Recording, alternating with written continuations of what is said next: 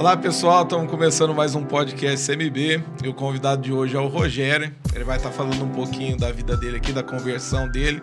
Mas antes da gente começar esse podcast, eu quero te apresentar nossas redes sociais.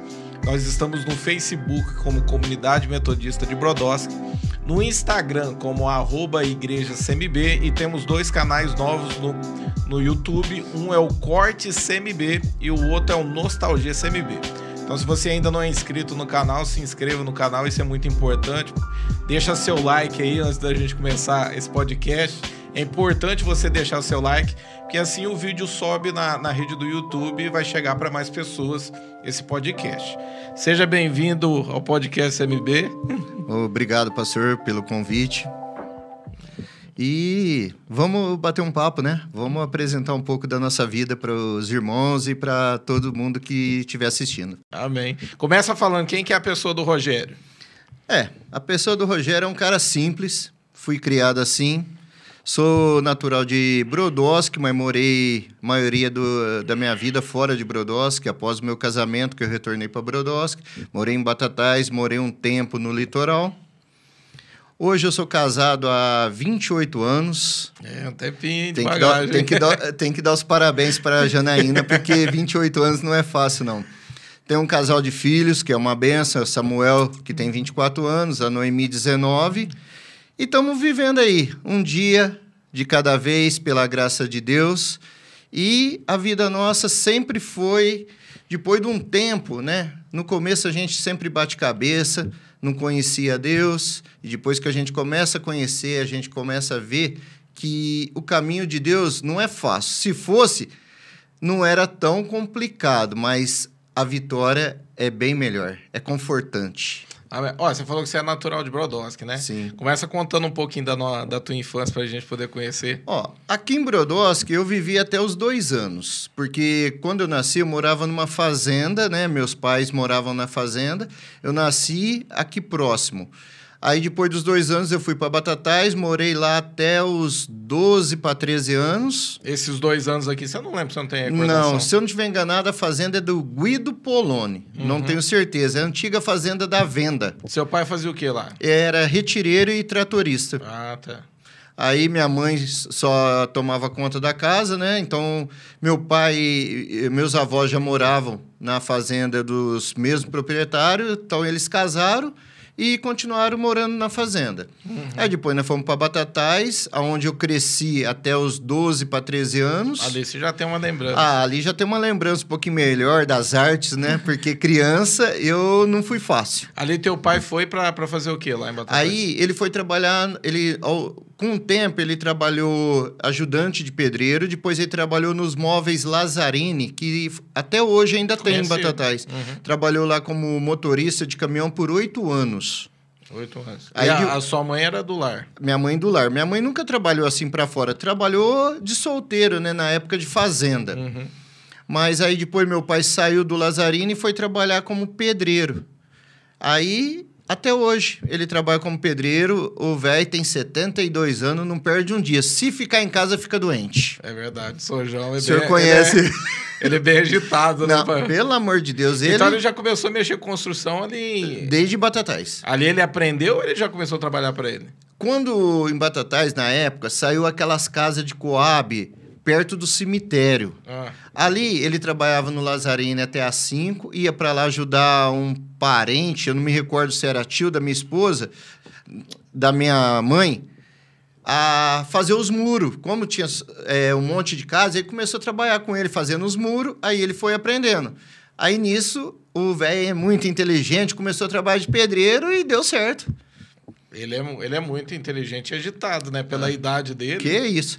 E é. quando ele resolveu, a irmã dele morava em São Sebastião, próximo a Caraguatatuba, no litoral. Pastor, ele foi para lá para conhecer. E lá, na época, pedreiro era uma profissão muito escassa. Então ele foi para lá, gostou. Lá vai nós mudar para praia. Para mim era festa, né? Mas ir para acostumar lá. Ah, você já tinha o que 12 anos, né? 12 para 13 anos. Você já tem amizade aqui, que já é época de escola, que ah. e bagunça e daqui e dali. Fui para lá, totalmente diferente. Tem gente que fala praia é gostoso, eu amo.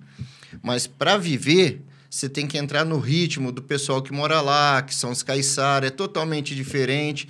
Aí nós moramos lá por três anos. Eu vim para cá de com 15 anos, porque tava uma época, como é em todo lugar, a droga predominando. Hum. E lá era muito difícil, dentro das escolas.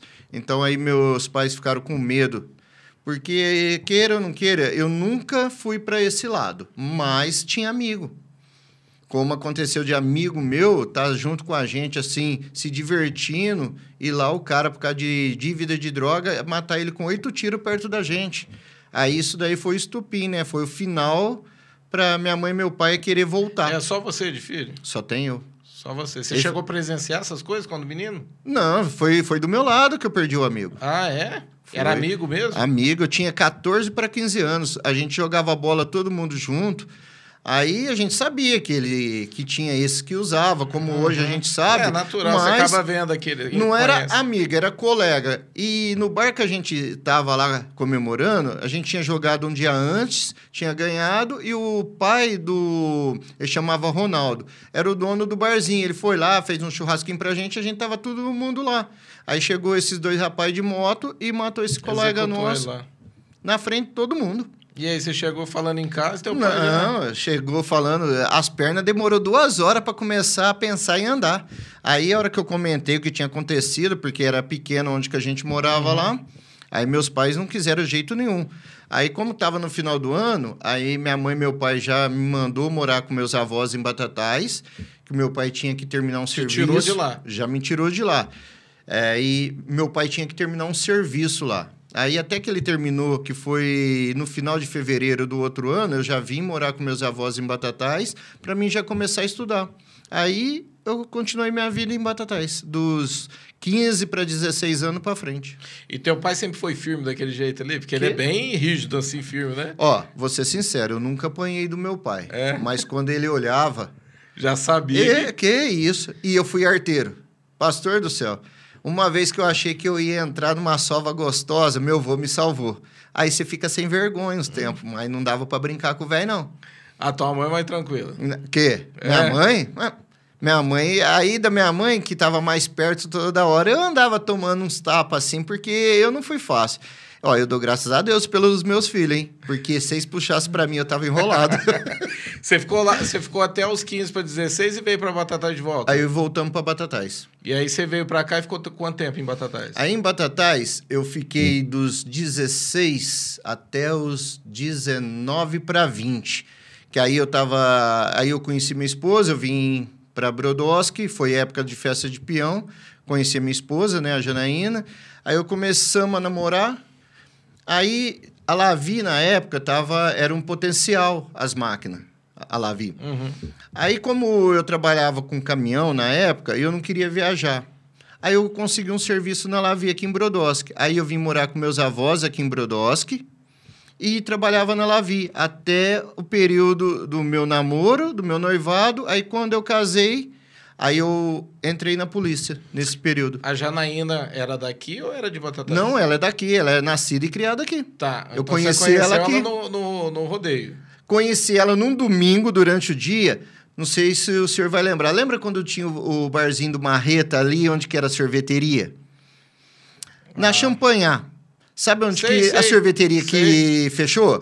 Do lado era duas portas. De um lado era uma sorveteria, do outro era o Marreta. Era o pai dele que ah, tinha o um barzinho. Que você falou rodeio, eu assimilei que você tinha conhecido. Então não foi, foi? Não, foi durante o dia ali. Aí eu voltei à noite na recreativa e no outro final de semana já era a festa do peão. Você vinha de Batatais pra cá pra passar um tempo aqui. Ficava aqui, aqui direto. Vinha eu, os amigos, a gente vinha, tinha amizade aqui. Minha família do meu pai é toda daqui, né? De Brodowski.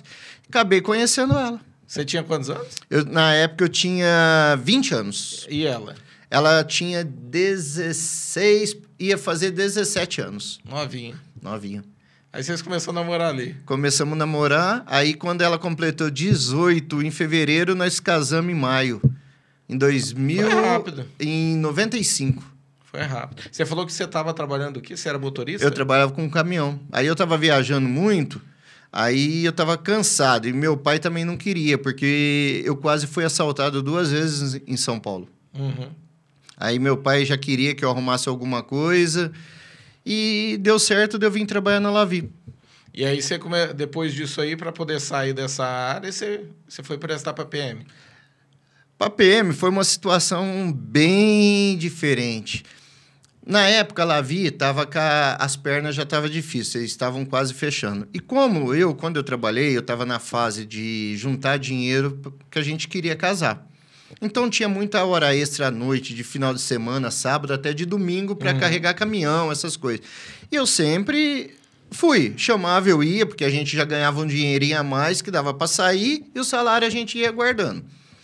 E eu fui fazendo isso. Aí, quando eu casei, eu, eu fiquei os dias do casamento que, que a gente tem direito fora. Quando eu voltei, aí um dos diretores me chamou e falou: Rogério, você sempre foi bom com a gente quando precisou.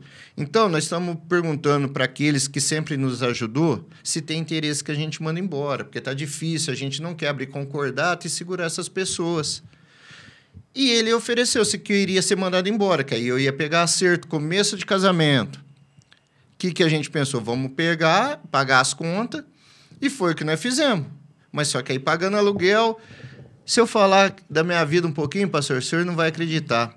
Fiquei sem serviço e não arrumava. Brodowski, Logo no começo do casamento. Começo de casamento. O que, que eu fui fazer? Fui vender ovo na rua, de perua.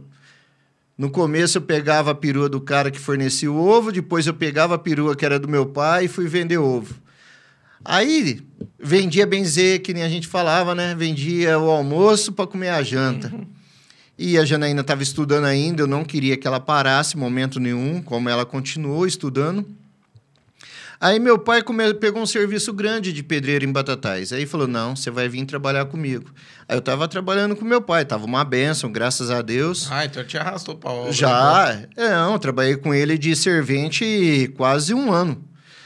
Aí um dia a Janaína me ligou, falou assim: amor, eu vou fazer a inscrição da polícia, que ela sempre teve vontade também, que ela ia, a tinha aberto para o feminino e ela ia prestar. Ela falou: Ó, vou Por fazer. conta do pai. É, vou fazer a minha inscrição, vou fazer a do meu irmão e vou fazer a sua. Eu falei: Não, vai fazer a minha, eu não quero, não, vou fazer a sua. Eu falei: Ah, tá bom, então faz. Ela fez.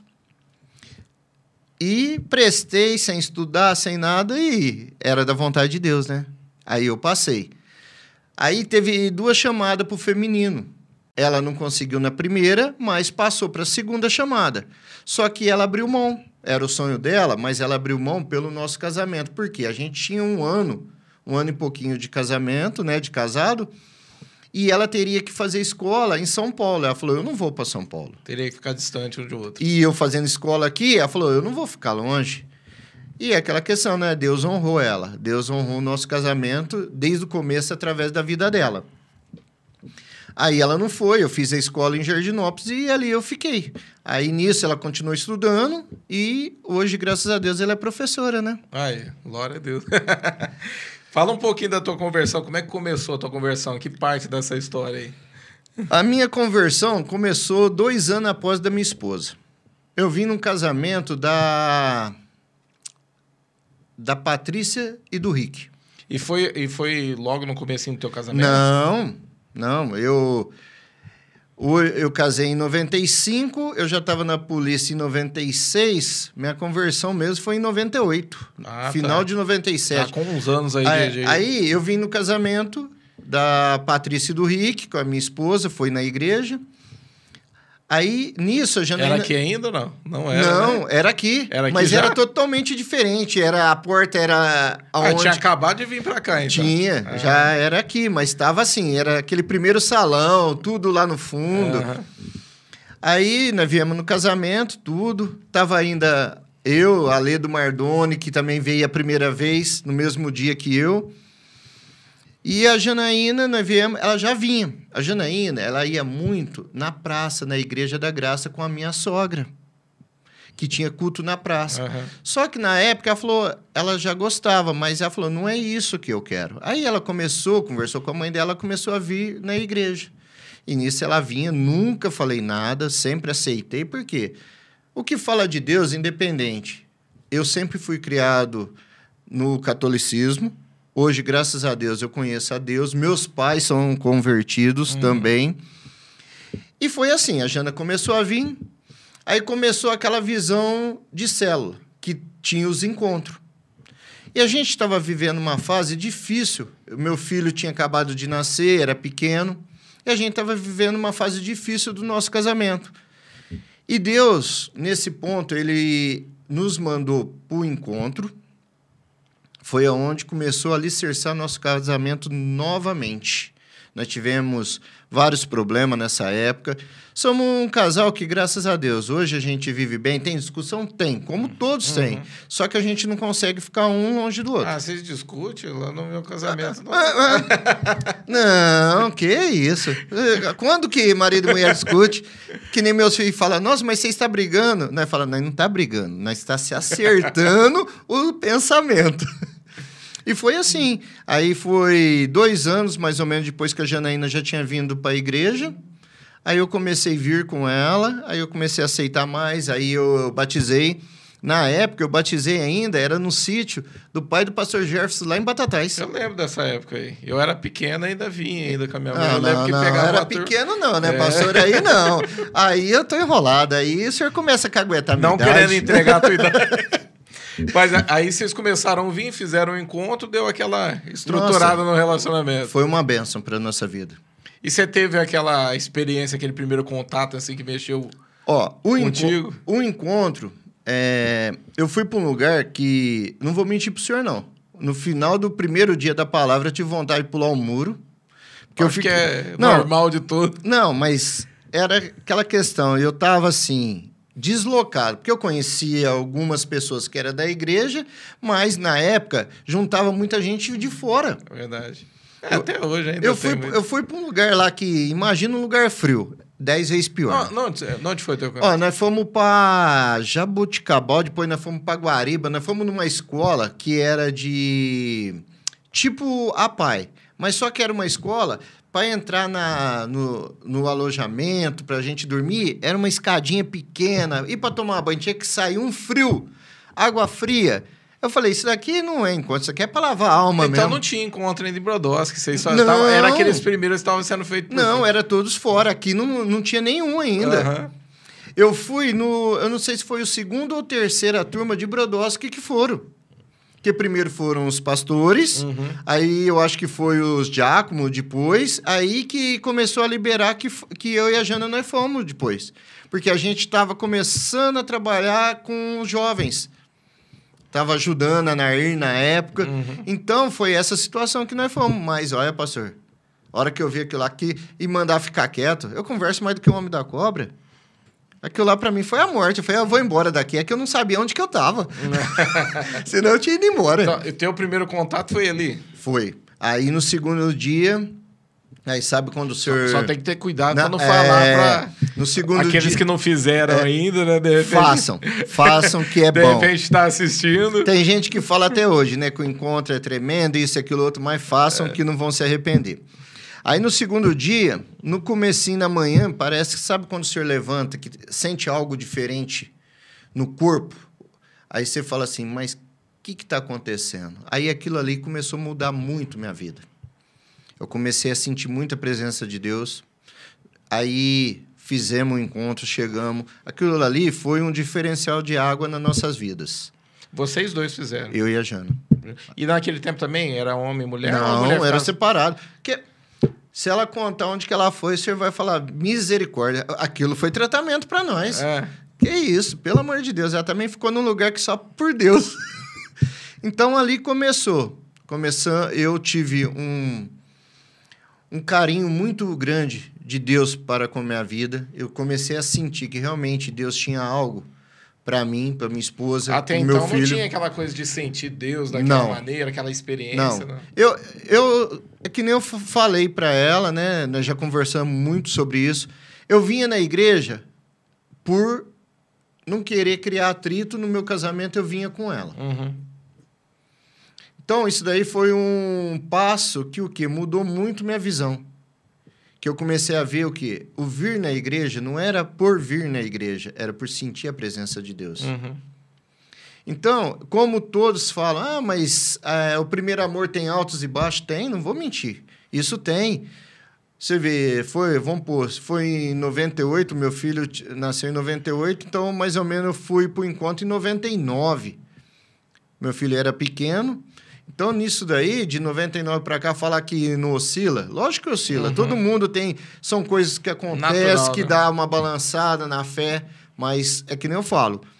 O meu primordial pode acontecer o que for, posso ficar chateado, bravo, o que for, mas eu creio que sempre amanhã Deus vai fazer algo.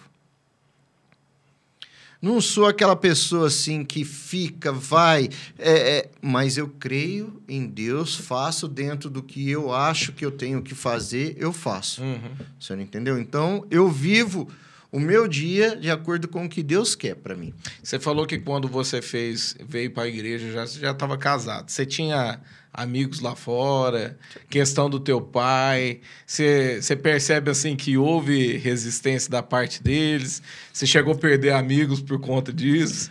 Ó, quando eu vim para a igreja, além de eu eu já ter, já era casado, né? E na época a gente tinha uma vida assim fora da igreja totalmente diferente. Então tinha que começar a se moldar, porque não tem como você falar de Deus e viver algo totalmente ao contrário. Você bebia essas coisas? Não? Bebia bem, pastor. É? Bebia. A fumar, essas Não. coisas? Não, não, só bebida. Fumar, não. Eu bebia.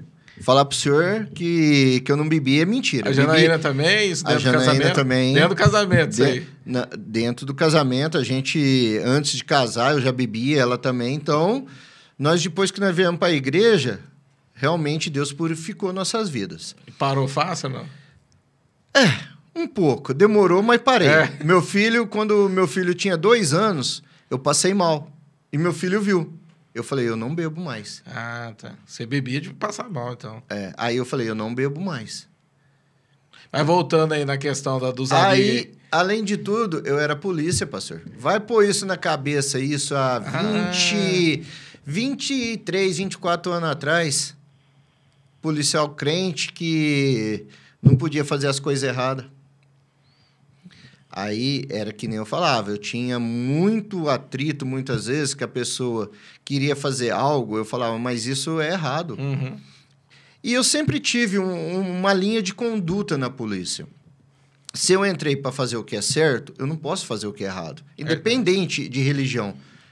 Eu tenho que fazer o que é para eu fazer Eu- e nada mais. Eu acho que isso aí já vem de, ver, de berço por conta do teu pai. Teu Não. pai é muito desse jeito, Que né? isso, meu pai Teu é... pai gosta das coisas corretas, certas, assim, ele é bem... Meu pai, se eu falar que ele é quadrado, é mentira. É é- ele não tem nem curva. Entendeu? Então, isso daí, como na época de infância que eu tive vários amigos problemáticos, eu nunca fui para esse lado. E eu tive vários problemas. Eu não esqueço uma vez, pastor, meu finado avô, aqui de Brodowski, pai do meu pai. Eu sempre ia na casa dele, que eles moravam aqui na Coab 1, aqui na Coab do cemitério. Eu ia ali, aí um dia tava eu, a Janaína e meu filho. A gente tava vindo embora, ele me chamou. Eu amava ele de paixão, que eu morei com ele, então como ele não escutava direito, não enxergava, eu sempre tive paciência, eu, a Janaína, sentava, conversava com ele, ficava. Aí ele virou para mim, meu filho, o vô pode fazer uma pergunta? Eu falei, pode, vô, o que que foi? É verdade que agora você é protestante? eu virei a Janaína e falei, não, vô, não é protestante, vô. É que hoje eu sigo um, a religião que realmente me mostra o, como eu posso sentir mais a presença de Deus. Aí eu comecei a falar com ele e falou assim, não, meu filho, mas se você estiver bem, tá bom, não esquenta que, que os outros falam, não. Isso daí eu não esqueço que ele Bom perguntou para mim. Então, assim, da família, ninguém, se tinha algo, ninguém nunca me falou nada. As tuas amizades mesmo era mais a questão do, do trabalho. Do trabalho que mais criticava, falava, eu falava, não, E, e tinha aquela coisa de tirar sarro. não, e como? E, quantas vezes estava andando de viatura, olhar, o pessoal olhava assim, É. mexia assim com a menina, olhava e falava assim, "Ô, você é crente, né? Você não pode olhar. Eu falei, não é por isso, eu tenho minha esposa que eu tenho que respeitar Aham. primeiro. Eu falei, antes de Deus, eu falei, eu tenho que, eu devo respeito à minha esposa. E muitas vezes era essa, mas Deus foi tão bom comigo que quando eu trabalhei em Ribeirão, eu trabalhei 13 anos com um parceiro só. Ah, hoje, que legal. hoje aí. eu tenho ele como se fosse meu irmão. A gente tem amizade, tanto ele quanto eu, nós já aposentamos. Aham. E a gente tem uma amizade de eu brincar, da gente brincar, eu falo assim, ô, ô Valdenir, que eu chamei de Deim, ô Deim, como é que tá a nossa mulher? E ele é a mesma coisa, mas o quê? É um respeito, nós se tornamos um amigo, irmão mesmo. Uhum. E ele sempre me respeitou, ele sabia como eu era, sabia a minha religião, ele bebe tudo, eu ia em festa na casa dele, nunca desrespeitou. Uhum. Então Deus sempre preparou pessoas para acho estar a- do meu eu Acho que a lado. amizade mesmo está em torno do respeito, né? É. A gente saber o limite da, da- do nosso parceiro, aquele que está conosco. Até quem é de dentro da igreja, né? Você conhece o limite do- da pessoa. Lógico, tem que ter. você sabe que a amizade ela não vai extrapolar aquele limite, né? Você respeita aquele. Não, isso daí é primordial, pastor. A gente tem que respeitar até onde que vai o direito do outro. O seu direito vai até onde que começa o da outra pessoa. Verdade. Ultrapassou isso daí, já não tem respeito. Então, já não é legal. Então, eu sempre agi assim. Eu, graças a Deus, trabalhei 26 anos na polícia. Eu nunca tive uma punição. Ó, que legal. Entendeu? Então, ah, mas você não trabalha? Eu trabalhei, sempre trabalhei na rua. Trabalhei em Brodowski, Ribeirão, São Paulo. Vivi um período crítico da minha vida em São Paulo. Eu ia começar a te perguntar isso. Teve situação na, na PM, assim. é, De repente eu sei que você não vai poder falar muita coisa, né? Mas teve situação, assim, de você poder encarar a morte, assim, de frente, assim. Que... te- Ó. Eu acredito que São Paulo é bem mais complicado, né? É que nesses dias, é até coincidência, faz uns 15 dias, tava em casa, tava eu, a Jana, o Éder e a Vanessa. Uhum. Sempre a gente tava lá conversando e ainda comentei. Eu falei, Deus me livrou da morte assim, diretamente, três vezes. Três vezes. Vezes. Compartilha pra gente aí essas situações. Ó, em 2006, na época daqueles atentados que eles estavam matando polícia, senhor lembra? Na época da, da Do facção, PCC, tal. isso. Eu tava em São Paulo. Ah, você tava lá Eu nesse tava tempo. lá.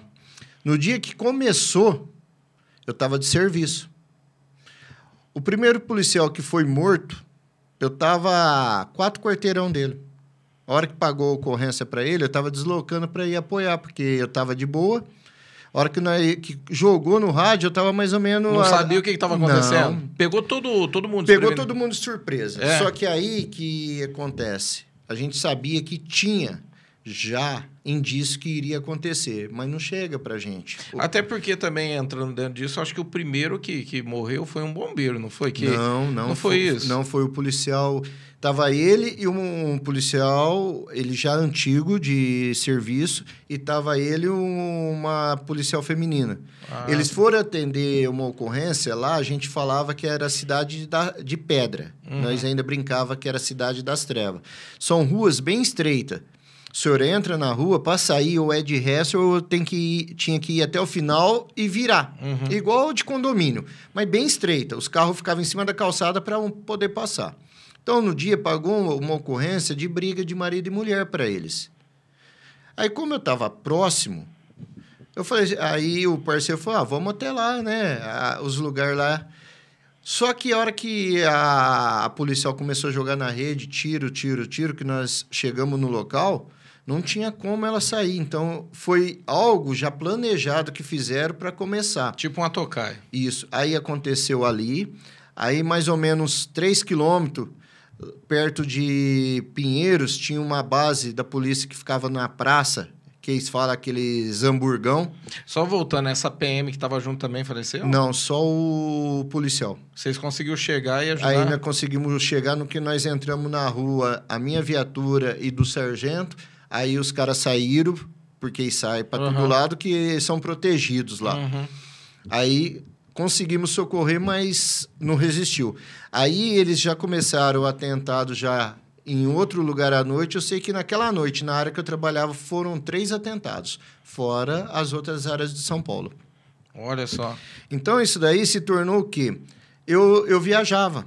E nessa época, a, a, a Janaína estava fazendo um tratamento no HC, tudo. Infelizmente, ela tinha feito uma biópsia na, na tiroide e tinha dado que ela tinha câncer.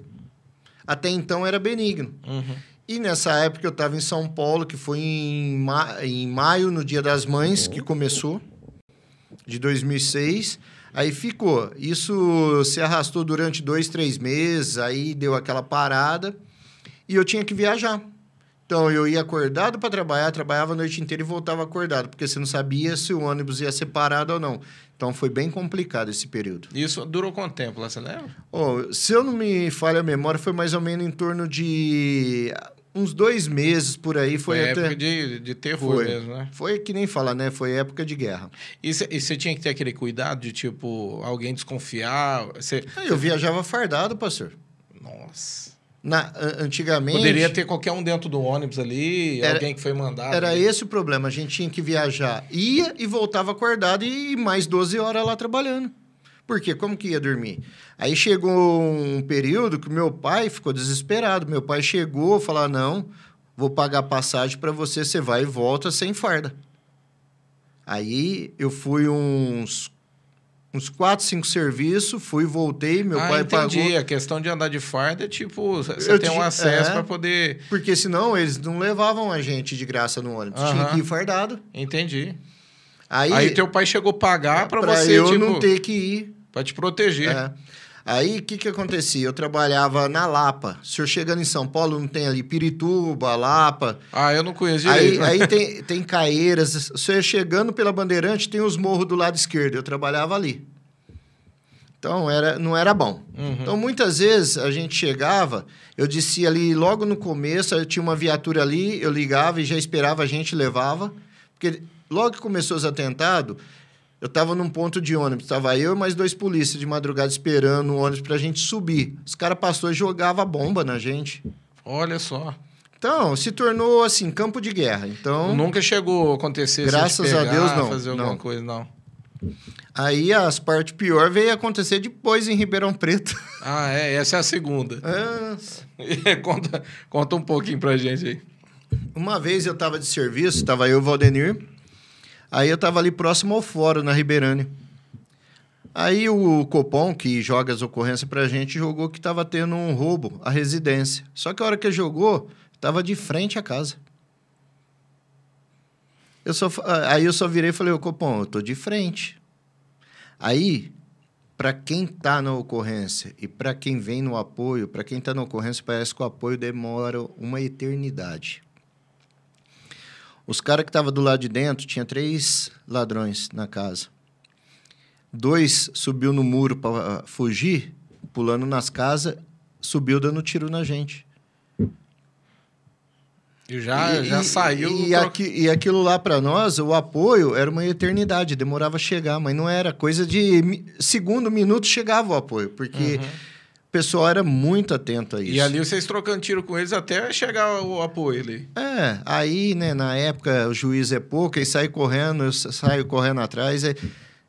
Faz errado? Muitas vezes faz, mas você faz no impulso. Uhum. E a última vez agora, antes de eu vir para Brodowski, o senhor lembra que teve da Brinks ali na Lagoinha?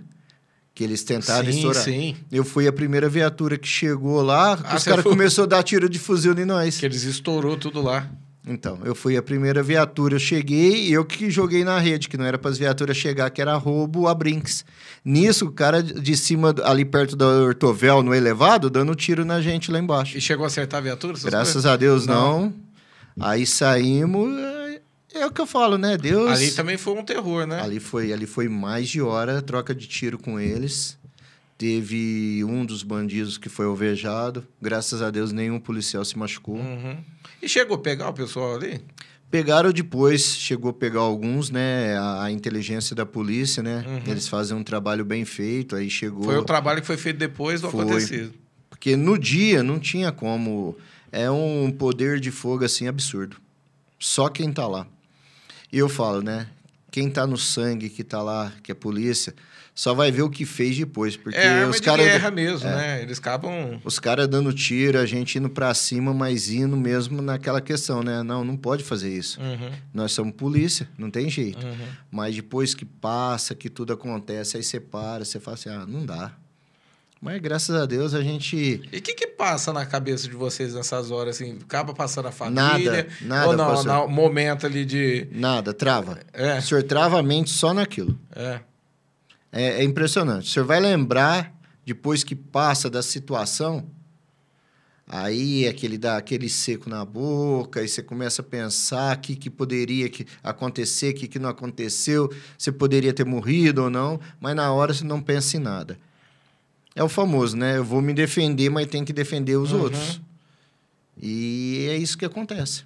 É, na hora que você contou do primeiro aí, que eu, eu fico imaginando a, a PM que tava lá no, no primeiro caso aí que você contou. Não, coitado. O, o parceiro céu viajado e ela ali, né? Muitos- Não consegue proteger o parceiro, tendo que se acuar para poder se Ó, proteger. muitos até falou assim, não, mas como ela estava dirigindo, deveria ter engatado ré e saído.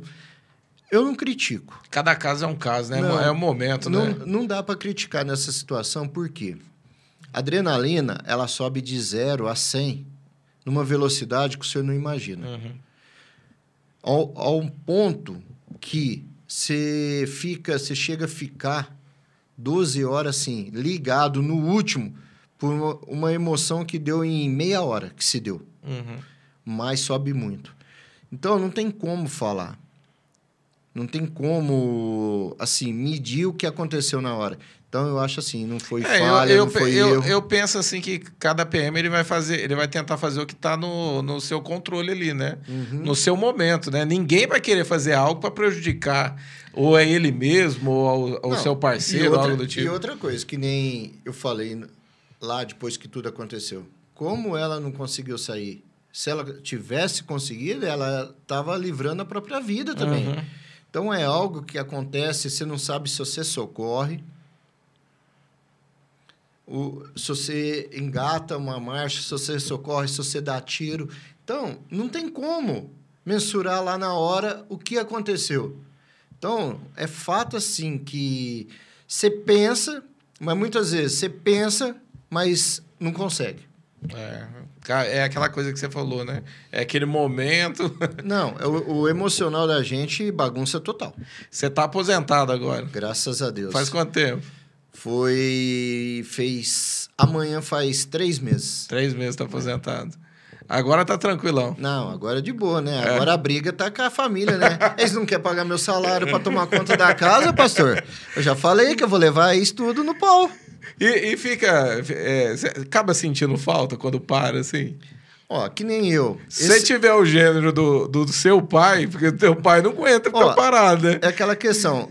Eu converso muito com a Jana, eu sinto falta da rotina. Aham. A rotina, assim, no dia a dia.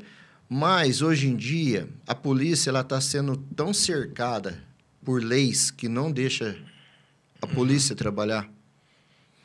Tudo hoje tem direito. Tudo hoje pode. Só a polícia que não. É. Infelizmente, tem acontecido algo que acaba, é, a gente brinca, acaba algemando a polícia de fazer o que ela poderia fazer melhor. Uhum. Eu falo, hoje a polícia enxuga gelo. E colocando em risco também os policiais. né? A polícia enxuga gelo por quê? Eles prendem, no outro dia tá na rua.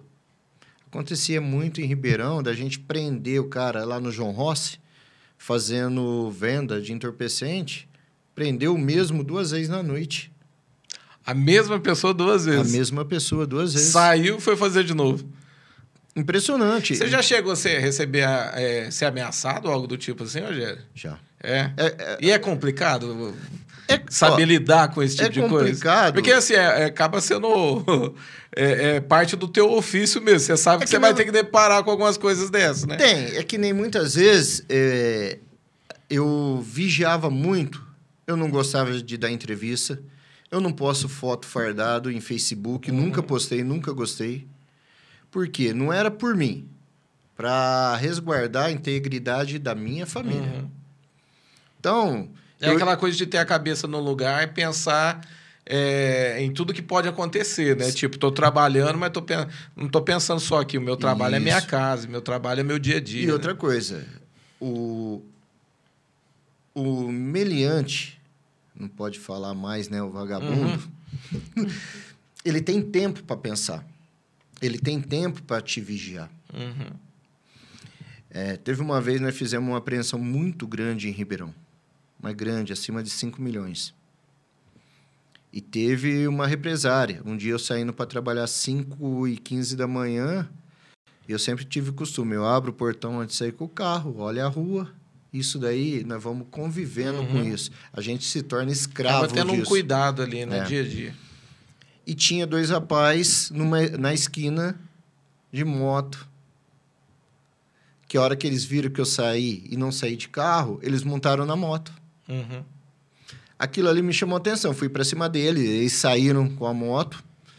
Aí eu tirei o carro, aí eu pedi o apoio da viatura. Na época eu trabalhava em Ribeirão, pedi, o pessoal passou. Aí eu fui ver nas câmeras dos vizinhos, eles estavam desde as 4h15 passando em frente à minha casa. Olha só. Parava, dava volta. Se era diretamente para mim o que era, a gente não sabe. Se era dessa ocorrência, não sei, mas a gente sempre teve. Acaba, você acaba olhando, tipo, pelo tamanho da apreensão, pela situação, poderia ser alguma E foi- represária isso, ali. Da... E foi um negócio assim bem complicado esse dia. Foi a única vez assim que eu tive um problema mais próximo à minha família. E emocionalmente, assim, mexia contigo? Hum. Às vezes a, a- Depois de um tempo, pastor, a gente aprende igual quando eu me formei na polícia, é, eu fui estagiar, eu estagiei com um, cabo, ele era bem antigo. Ele, falou, ele falava assim para mim: no começo tudo é difícil, depois você vai acostumar a atender acidente e ver o morto. Você vai acostumar a atender um tiroteio e ver o baleado. Uhum. E você vai acostumar, se você tiver que fazer algo em prol da sua defesa ou de alguém, você vê a consequência. Então, isso daí é que nem enfermeiro. De tanto ver machucado, de tanto ver, chega uma hora que o senhor trava. O senhor não tem sentimento na ocorrência. Então, se torna uma pessoa fria Uhum. nesse ponto. Então, é aonde que Deus muitas vezes me tratava. Entendi. Porque tinha época que eu me tornava assim, que eu pegava muita coisa ruim no serviço, que eu me tornava uma pessoa mais fria. É, aquela questão, né? Você está sendo ministrado por, pela- por tudo que você está vivendo ali no teu dia a dia, né? É pelo companheiro que está revoltado com alguma coisa, é pelo quartel onde você- está aqui. Nossa, É, é tudo isso, vai juntando, né? E tem aquela questão de tipo, não, eu sou... Eu sirvo a Deus, eu não posso deixar me contaminar com e tudo que era está essa acontecendo. hora que eu tinha que buscar a Deus para ter um conforto melhor. E nesse período que eu estava na polícia, eu tive, graças a Deus, muito apoio da minha esposa. Porque teve muitas vezes de eu chegar em casa derrubado, chegar em casa assim, falar para ela, deixa eu respirar, Uhum. que eu preciso de um tempo. E ela respeitar, depois a gente conversar. Então, a família é o alicerce. Uhum. Então, graças a Deus, eu sempre tive o apoio dela em tudo. E a gente troca esse carinho um pelo outro. Ela também, muitas vezes, ela precisa, chega, então eu respeito, depois a gente conversa. E os filhos é a mesma coisa.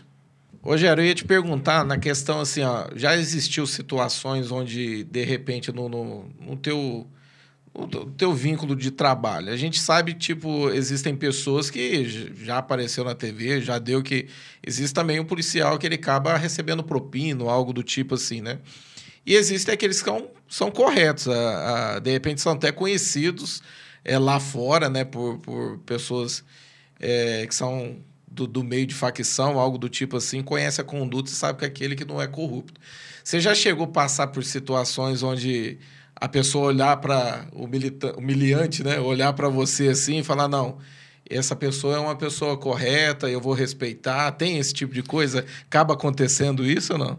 Ó, é aquela questão, como eu falei para o senhor no começo, eu, eu trabalhei em Brodowski, trabalhei em Ribeirão e trabalhei em São Paulo. Muita gente acha que cidade grande tem muito polícia que faz as coisas erradas. Eu, diretamente, eu nunca vi. Uhum. A gente ouve. E é um privilégio, né? Poder trabalhar todo esse tempo e não ter que passar por esse tipo de então, coisa. a gente ouve muitas coisas, mas do mesmo jeito, eu sempre trabalhei dentro do princípio da honestidade. Uhum. Dentro do princípio que eu faço o que eu acho que tem que ser feito ou o que está dentro da lei. Eu sempre trabalhei no princípio que o que está dentro da lei. Porque se eu for fazer o que eu acho que tem que ser feito, muitas vezes a gente age dentro da parte da carne. Por quê? O policial ele é xingado, ele é humilhado, ele é feito. Então, se o senhor for reagir de acordo com o que é feito, o senhor vai fazer para mais. Então, muitas vezes, tem o combate, tem o corpo a corpo? Tem. Por quê? São fatos que muitas vezes o senhor vai algemar ou vai separar alguém. E a pessoa acaba resistindo. Acaba resistindo, então tem que usar de meios uhum. moderados, mas meios certo para se fazer. Eu sempre tive um princípio. A partir do momento que eu algemei e coloquei na minha viatura, ninguém mais põe a mão. Uhum.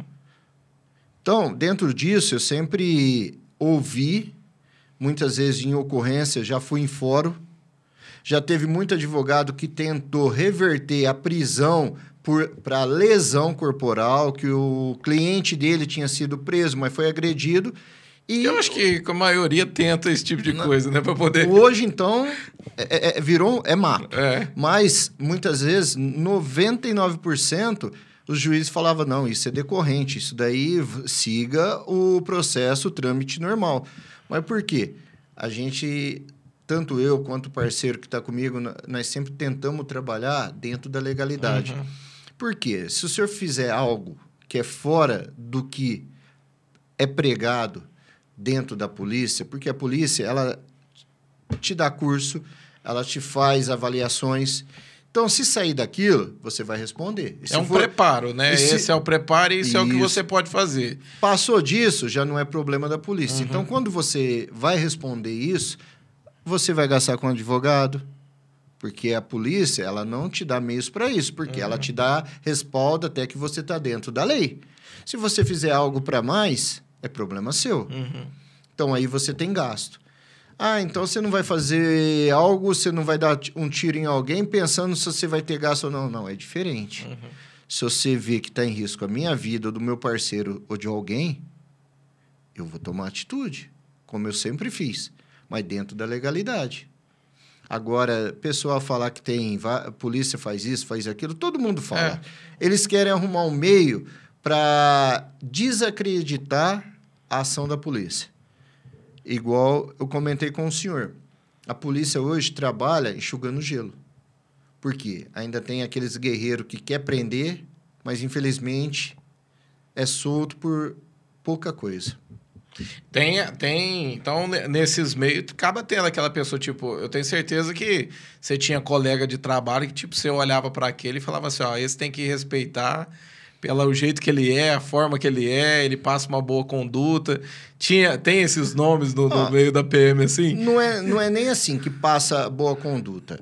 É, com o tempo, a pessoa vai amadurecendo, ela vai pegando o jeito de trabalhar. Então, tem muitos policiais que eu trabalhei, que você via que era mais antigo de serviço, e muitas vezes não só os mais antigos, tinha muitos que eram mais novos de serviço, mas eram ligeiros, eram muito espertos. Então, você ficava vendo o jeito de trabalhar, você via que trabalhava bem. Então você começava o quê? Pegar o que era bom daquela pessoa e trazer para você. Uhum. Isso, eu nunca tive problema de assumir, ou oh, esse daí trabalhar bem, o que ele faz, eu posso fazer que vai ser bom para mim. E o outro a mesma coisa. Então, são situações que nunca sei tudo que eu não possa aprender mais. É legal, eu tinha eu tinha esse princípio comigo. Então, muitas vezes a pessoa elogiava, oh, você trabalha legal, tal, mas eu queria aprender mais com aquele que sabia mais do que eu. Independente se era mais antigo que eu ou mais moderno que eu. Se o cara trabalhou certo, fazia certo, a gente tinha que aprender a trabalhar com ele. Uhum. Como aconteceu quando eu entrei na polícia, tudo era na caneta. Aí foi informatizando. Tinha coisas que os mais novos que entravam desossava sabia fazer tudo. E a gente estava caminhando. O porquê não perguntar como que faz? Então, tinha aqueles que ainda tinha aquela barreira de perguntar. Eu não, eu queria aprender, eu queria saber, porque amanhã ou depois, se eu pudesse ensinar para alguém, eu iria ensinar. Uhum. Então, isso daí foi. Eu sempre trabalhei assim. Se eu não soubesse, eu não tinha vergonha de perguntar. E se eu fizesse que estava errado, eu não tinha vergonha de falar. Não foi eu que fiz, eu errei. Então, isso foi sempre um princípio que eu trouxe para minha vida e para a polícia, porque para eu poder é, não ter que ficar respondendo algo que eu fiz e ter que mentir, porque seria difícil. E tem, e tem aquela, aquela, aquele lado também, né? Por exemplo, hoje, dependendo na população, ou de repente os bairros, tanto mais carente ou alguns pontos, acaba passando e já desde pequenos serem ministrados que a, que a tipo os PMs são, são pessoas ruins, né? Eu lembro que, por exemplo, eu usava tinha muito é, jovens na época ali. A gente falava sobre policial, sobre as coisas. Tinha uns que nem gostava de falar nome de, de, de, PM, não, não fala o nome disso, não, usa a expressão verme, usa. Por conta da, da, do lugar que, que, que foi criado ali, né? Pelas pessoas que foram ministradas tá? Tem esse trabalho também desse lado da PM, por exemplo, hoje a gente tem um PM que vai lá no projeto, ele entra lá e, e vem esses, esses meninos, né? Que a própria a juíza acaba mandando pro projeto Isso. ali e a gente ali vai trabalhando com eles ali e aí tem aquele PM que vai lá, né, para poder quebrar aquele gelo, né, para eles entender que PM não é assim, né? E eu, esses dias eu achei legal porque um dos que vai lá no, no projeto tinha três ou quatro meninos novos assim que tava tendo problema com a família e até com a, a juíza mandou para lá e eles estavam ali e o PM foi lá na frente, lá na, na hora da igreja, abraçou eles, choraram, choraram com eles lá e criou um vínculo de amizade, né? Tem esse lado da PM também, tipo de entrar na escola, é, passar para a população que, tipo, PM não é o que as pessoas falam, tudo isso, né? Não, tem. Hoje, é, como o senhor falou, hoje tem que a gente fala, né, as favelas, que é uhum. dominada pelo crime. Uhum. Então, eles, desde pequeno, eles já doutrinam as crianças a não respeitar a polícia. Mas, nas grandes cidades, é mais difícil aquele contato direto com as crianças. Mas tem. Tem as rondas escolar que trabalha, tem o ProERD, que é um trabalho direto com criança de se eu não estiver enganado, é de quarto ano ou quinto ano que é feito, é feita uma formatura. Ah, legal. E aqui em Brodowski, eu trabalhei aqui, a gente sempre teve um respaldo muito grande do Sargento Lobo, nessa questão de trabalhar na parte com criança. Quem gosta da polícia? Uhum. Então, muitas vezes nós paramos na rua, a criança gosta, a gente colocava na viatura, tirava foto, então, trazia as crianças para o lado do bem. Uhum. Teve, no final do ano passado, no Natal, que eu trabalhei na véspera de Natal, foi uma família lá da Coab 3, foi lá no pelotão, perguntou se a gente não entregava os presentes para o filho que era apaixonado na polícia. Ah, que legal. Se tinha problema, né? Falou, não, não tem problema nenhum. Nós ficamos com os presentes, aí depois eu e o parceiro, né, fomos lá, entregamos para ele. Você vê o brilho no olho da criança, isso para nós foi o maior presente que a gente não poderia preço, ganhar. Né? Não, não tem preço. E ele comprou carrinho de bombeiro, essas coisas para criança. O amor, a criança, você via, ela não sabia o que fazia para poder, a hora que viu a viatura com o highlight ligado e a gente entregando os presentes para ele. Momento nenhum, ele nem tocou o assunto de Papai Noel. A alegria dele que ele estava ah, ali, com a polícia ganhando os presentes. Então aqui o sargento deixa a gente bem livre para a gente lidar com essa Fazer parte social. Trabalho. Tem. Na cidade grande é mais difícil, mas a gente sempre tinha contato nos bairros, as crianças a gente passava, conversava, mas aqui foi mais fácil e a gente tinha o apoio, muitas vezes o sargento estava com a gente, ia, sabia onde que tinha um aniversário que gostava, a gente passava lá, ele estava com a gente, tirava foto, então muito legal isso daí, porque tem a, a o crime, ele quer trazer o, o, a criança, o adolescente para o lado dele, por quê? Hoje é mais fácil ele colocar uma criança, um adolescente, para fazer algo para eles, porque sabe que o crime é menor. Vai o quê? Para a Fundação Casa? Muitas vezes não vai, depende da situação. Muitas vezes tem que ir uma, duas vezes ser pego em flagrante. Ah, mas por que a juíza não manda? Não é. A juíza tem que seguir um padrão uhum. também. Ela não pode tudo. Eu vou mandar para a fundação. Porque ela tem que ter um padrão. Ela tem que ter um respaldo, porque senão ela também responde. Então, a gente começou a trabalhar, é, é, principalmente em bairros mais carentes, a gente parava, banava a mão, a gente parava, tocava sirene, conversava, tirava foto. Então, esse trabalho social, É, aqui a polícia de Brodowski é muito grande. Ah, o pessoal que legal. faz. Eles postam na rede social, tudo. Então isso daí tem que ter, porque senão daqui 5, 10 anos, dependendo da idade, não vai ter o respeito mais, porque já tá difícil hoje. Ô, Rogério, você ficou quantos anos na, na PM? 26. 26 anos. Se hoje, se você tivesse dar um conselho, tipo, para um, você, um irmão da, de dentro da igreja que está começando na PM, é, teve situações que você passou e aprendeu. Teve situações que eu creio que você errou também e aprendeu em cima dos teus erros. E tem aquela coisa que a gente aprende também é, em cima do conselho de muitas pessoas, né? Se você pudesse dar um conselho para quem, para alguém que está começando, o que, que você falaria para eles hoje? Ó, hoje, tanto pro pessoal que queira entrar na polícia, ou mesmo é, que já tá, eu sempre falo o seguinte: nada muda o seu caráter.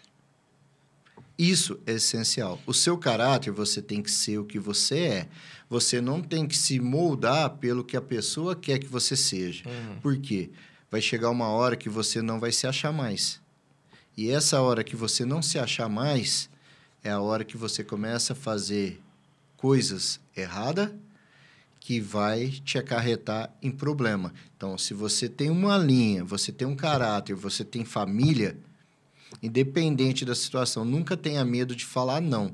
Porque é melhor, muitas vezes, você falar um não e a pessoa ficar com a cara virada com você naquele momento, do que você falar um sim e você ter várias pessoas viradas a cara para você futuramente. Por um erro que você fez, que você daria para ter sido evitado. Evitado. Então, o seu caráter é o principal. Você tem que ser o que você é.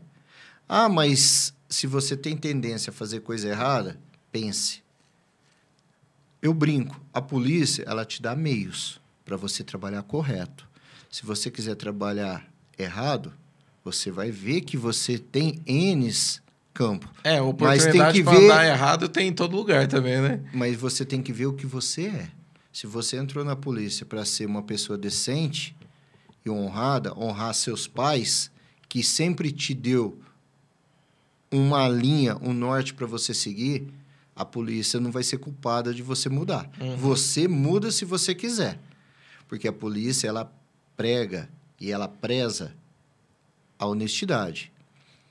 Primeiro, você tem que ser honesto com quem está do seu lado. Você tem que ser muito direito com quem está do seu lado. E, principalmente, você, a vida dele está nas tuas mãos e a sua está nas mãos dele. Então, quando você pensar em fazer algo para essa pessoa, você pensa que vai ter hora que a sua vida vai depender dele. É. Então, por isso que você tem que ser correto. Eu, le- eu lembro que no começo da, da nossa conversão acaba passando, né? Muita. Gente- aquelas perguntas simples, né? Que, que a gente acha que é algo que não tem solução, algo do tipo. Mas eu lembro que uma das coisas que mexia muito comigo falava assim: ah, mas como é que pode uma pessoa servir a Deus e aí ela carrega um revólver na cintura, né? Tipo, como é que é possível servir a Deus e de repente um PM acaba matando o outro, né? Essas coisas, né, que vem. E aí, depois de um tempo, você vai amadurecendo e vai conhecendo, né? É, eu lembro que eu, eu, eu conversava com, com os amigos, assim, quando eu tinha voltado, falava, mas tá escrito lá, não matarás, né? E aí, depois você vai aprender que no original tá escrito assim, ó, não cometerás, é, não cometerás homicídio, né? O homicídio é diferente é, do matarás, porque o homicídio é algo premeditado, né? É algo que a pessoa faz. Que nem, tipo, numa troca de tiro que você tem que se é, proteger um ao outro ali do teu parceiro, você não está cometendo o- o- homicídio, né? Você está se protegendo, né? E aí vai resolvendo muita coisa. Eu lembro que, que a- aí acaba chegando, né? Aqueles discípulos que vai vindo pra gente depois, mas como é que é isso, pastor?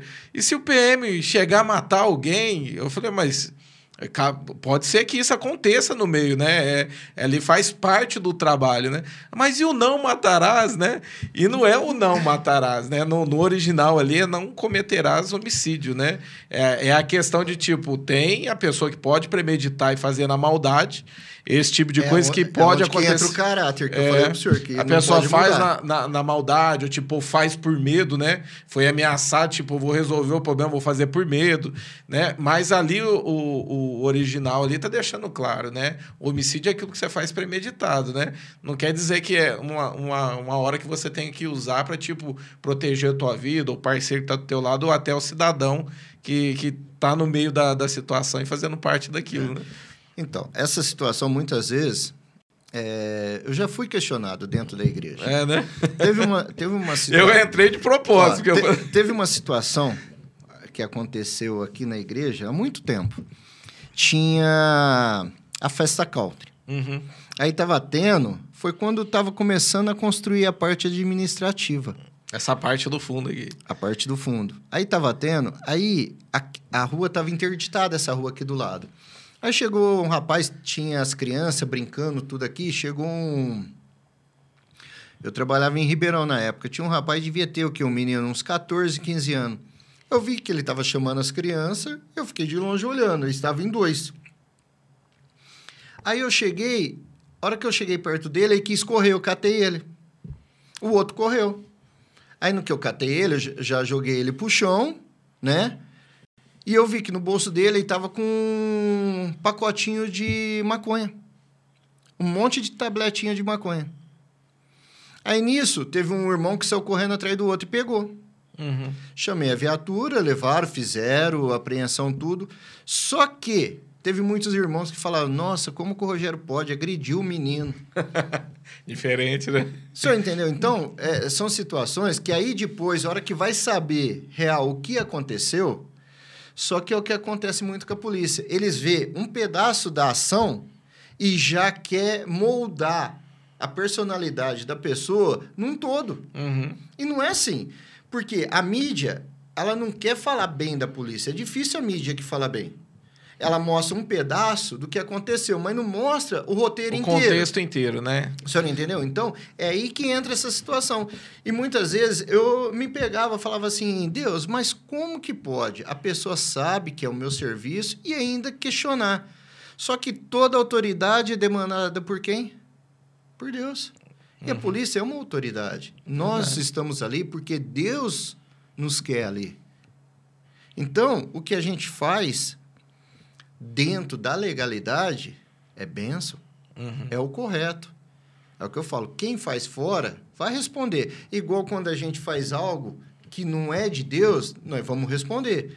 E a autoridade que faz, ela vai responder duas vezes, como pessoa, crente e como autoridade. E eu, eu falo, eu falo, Rogério, que isso aí é muito é muito do caráter mesmo de cada um.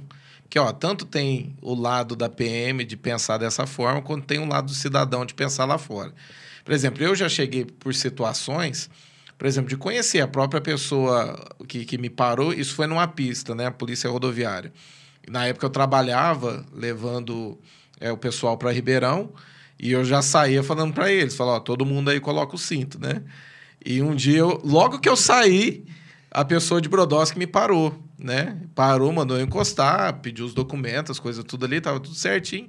Ele olhou para mim e falou, ó, vou ter que te multar. A, a pessoa de trás tá, tá sem o cinto. Eu olhei para trás e era, era aquela... Sempre tem um revoltadinho, que é o rebeldinho da turma, né? E eu olhei para ele ele falou assim para mim, ó, bem baixinho o PM, né? Ele virou para mim pegou e falou assim: você quer fazer alguma coisa, né? Eu falei: não, pode multar. Já deixei claro, já fui bem. Por quê? Porque de alguma maneira ali eu poderia ter, de repente, eu não sei como é que ele quis me passar ali, né? De repente abrindo um caminho para mim de alguma coisa. Eu falei: não, pode multar. Eu falei: não sou eu que vou pagar, não. Quem vai pagar é o menino aí atrás.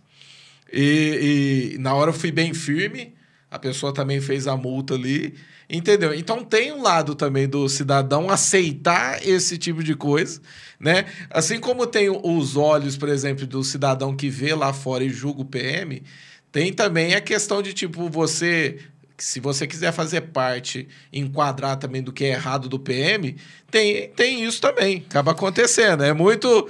Eu, eu falo assim, não é só a questão de ser trabalho, não é só a questão de ser o lado do PM tem os dois lados, né? E como as pessoas veem isso, é o que importa. Eu acho que caráter é tudo, né? Eu quis te falar sobre você dar um conselho de como entrar e sair, Porque as pessoas te, te conhecem como uma pessoa, tipo assim, ó, que entrou e saiu como uma pessoa assim, que manteve o perfil, uma pessoa que conhece a Deus, que serve a Deus, tem temor a Deus, né?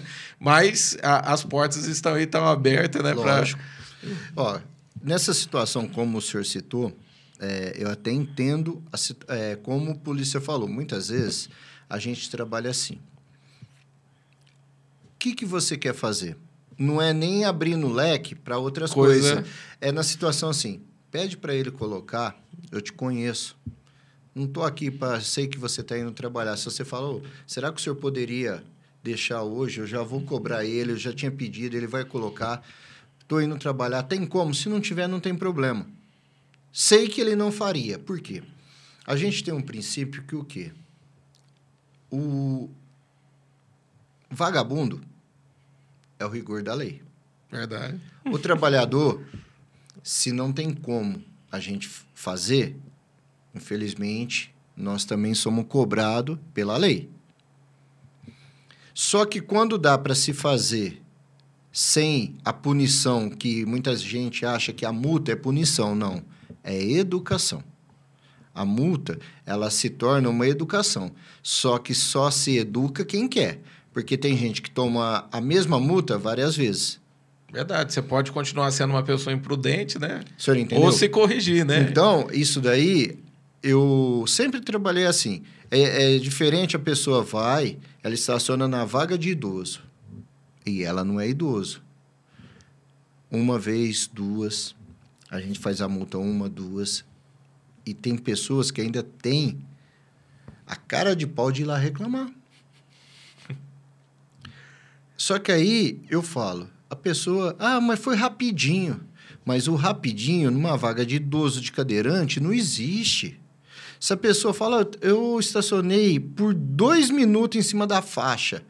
A faixa é uma situação que ainda dá para se relevar. E se um idoso precisa parar o carro ali?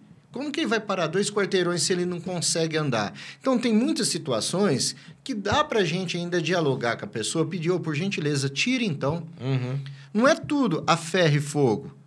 Só que muitas vezes eu aprendi uma coisa nesses 26 anos de polícia. Tem pessoas que, se não adianta o senhor pedir, ele só entende quando o senhor faz a multa.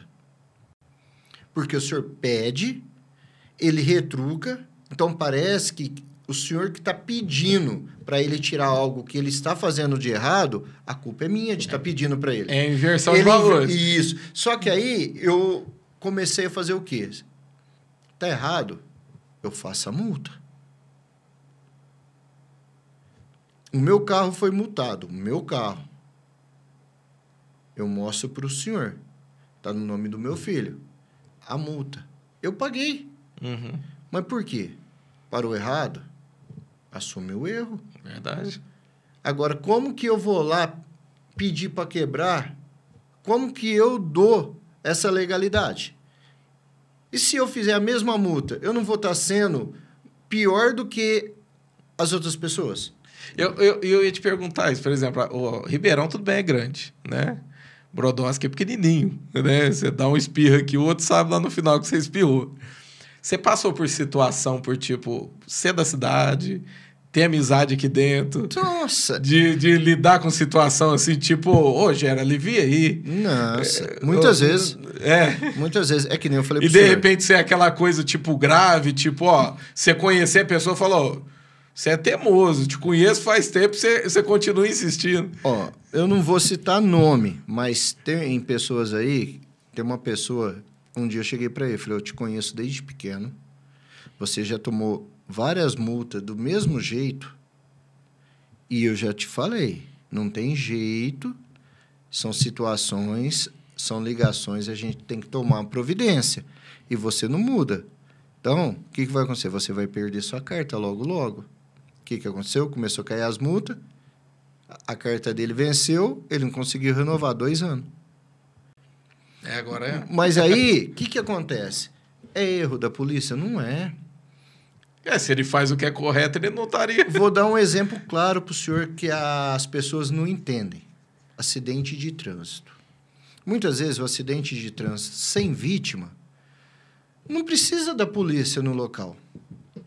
Só que eles acham que a polícia vai lá, serve de testemunha. A polícia não é testemunha de nada. Uhum. O acidente de trânsito meramente é danos materiais. Só que eles acham que não, é crime. Só que aí a polícia chega lá. Uma das partes está com o documento do carro com licenciamento vencido. O que, que vai acontecer? Multa, pátio. Aí quem que é errado? É o polícia que recolheu. Só que não é o polícia que é errado. Eles poderiam ter resolvido, se tem seguro, eles poderiam fazer até pela internet. Só que a partir do momento que é acionado, nós temos que dar um retorno. A gente tem que fazer o BO ou não. Mas se chegar no local e alguma parte documental, CNH ou do veículo tiver irregular, Tipo pneu careca. não, o, Ó. pe- ó, o pneu careca de pronto a gente nem olha, mas É. a hora que você vai fazer o BO, aí você tem que fazer a validação, o laudo do veículo. Você viu que tem um pneu, você vai fazer a multa. Tem dois pneus, você já recolhe o carro. Aí você fala, pô, eu sou trabalhador. Eu, o acidente de trânsito, ele está errado. Tudo bem, mas eu tenho que fazer a minha parte. A partir do momento que acionou a polícia, ela tem que tomar providências cabíveis. Por quê? Senão ele entra em prevaricação. Aí a outra parte vira, ah, mas o polícia olhou meus pneus, não olhou o dele, porque é amigo. Então, um problema que é dos dois, eles querem trazer para a polícia. Jogar pra. Então, isso daí são situações que acontecem muito. Eles revertem o problema para a polícia. Um problema que é deles, principalmente briga de família. Aonde que entra o problema da briga de família? Já fala, é de família. Só que quando eles ligam para a polícia, eles querem que a polícia tome uma atitude. Se vai lá, você pega o cara, algema, leva, ou você tem que usar o gás, ou usar uma taser que é- são de menor poder ofensivo para diminuir o problema, no outro dia está todo mundo reclamando da polícia. Ah, eu liguei, não era para isso, eu queria que resolvesse. Mas eles não imaginam que a pessoa que está tendo aquele problema, ela pode também virar o problema para cima dos Verdade. policiais. De repente Só que cara- o polícia vai lá, ele não vai lá para apanhar, ele vai lá para resolver um problema. E fazer o trabalho dele. O senhor entendeu? Então, eles não pensam, eles acham que toda reação tem que ter uma ação. Só que a ação eles querem só que seja favorável a eles. É, é aquela coisa, né, Roger? Tipo, tem. é, de repente tem o, o marido tá sempre batendo a mulher. Aí a mulher vai lá, chama os PM, chega na hora ali, pega e, e sabe que tem que prender. De repente, em cima da hora, ela, não, não, não. É, não leva ele, não. Aí, aí não tem jeito, pastor. É, tem que- isso agora. O que, que acontece? A, a lei, a Maria da Penha, é uma ação que, se eu chegar no local, a esposa estiver machucada, ela é incondicional. Não cabe à mulher representação. Eu visualizei o fato, Tá. eu tomo a providência. Entendi. Então, é isso que muitas vezes não entendem. Ah, mas eu chamei a polícia, eu não quis fazer mais nada. Se lá na delegacia ela falar que ela não quer representar, o delegado vai fazer os trâmites, mandar para o fórum. Aí sim, ou ele mantém a prisão ou ele solta. Mas a minha parte que eu tomei, é, que eu visualizei até então o crime, eu não posso ser omisso. Por quê? Mesmo que ela fale ali na hora que ela não quer fazer nada, eu vire as costas e ele mate ela. Quem que é responsável? Somos nós Entendi. que fomos primeiro no Você local. chegou, a, a vítima estava machucada. Agora, eu chego lá, tá tendo uma briga de marido e mulher, discussão verbal. E ela fala, tipo assim, ele me deu um tapa, ele me deu Aí, um soco. A primeira coisa, a senhora está machucada? Estou. Passo ela pelo hospital. Se tem hematomas, conduzo os dois para a delegacia e apresento. Mas aí tudo ela também tem que querer. É ela. Só que tudo que ela falar, ela vai assinar. É isso que muitas vezes as pessoas não entendem.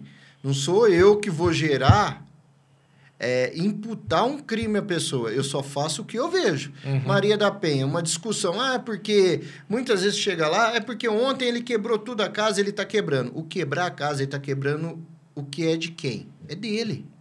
A partir do momento, ele pode destruir a casa inteira. Se ele não colocar a mão na mulher e nos filhos, ele está quebrando algo que é dele. É dano. Uhum. Não é um crime, é dano. Totalmente diferente. Aí cabe a ela, ah, mas foi eu que comprei. Você tem nota? Vai lá e representa ele. Entendi. Tem, tem diferença. Tipo, ele tá dentro da minha casa e tá fazendo isso comigo. Já, já parte para um outro meio. O senhor entendeu? Então, tem muitas coisas que eu, igual eu já comentei com o senhor, a polícia hoje, ela tá trabalhando algemada. E tá trabalhando, e faz, e prende. Por quê? Quem tá ainda na polícia, muitos, ainda tá porque gosta. A gente entrou né, em toda essa conversa aqui, é, porque eu queria te perguntar, né? Você já chegou pelo tamanho da cidade, porque eu falo assim, ó, oh, hoje eu sou pastor de igreja, né? Estou aqui como pastor auxiliar. Mas a gente acaba lidando com situações dentro da igreja que envolve família de um, família do outro. De repente você vai disciplinar um jovem, vai fazer, o pessoal leva muito pro lado pessoal, pessoal né? Tipo, é, aquele pastor lá fez aquilo, né? Que é da mesma forma que a, a, a polícia ela tem as suas leis para trabalhar, a gente tem um conselho de ética aqui e a gente tem que levar dentro da, daquilo ali, né? Isso. Do nosso, do, do, das regras do conselho de ética. Por exemplo, você já chegou a perder amizade dentro da cidade ou algo do tipo assim, porque a pessoa achava que, tipo, ah, ele é meu amigo, ele não deveria ter feito isso comigo. Ou, acontece oh, esse tipo de coisa? Não, acontece. Falar que não acontece, acontece sim, pastor. Só que é o seguinte, é que nem eu falo. Quem é seu amigo? É quem não te dá problema. Verdade. O seu amigo aí não vai te dar problema. Agora, ele respeita. Agora, o seu amigo que você chega e orienta ele e ele põe a mão na consciência e ele vê que ele está errado, ele vai pensar duas vezes em fazer errado. Uhum. Agora, o cara que não aceita você falar que ele está errado, mostra onde que ele está errando, não tem como você chamar de amigo.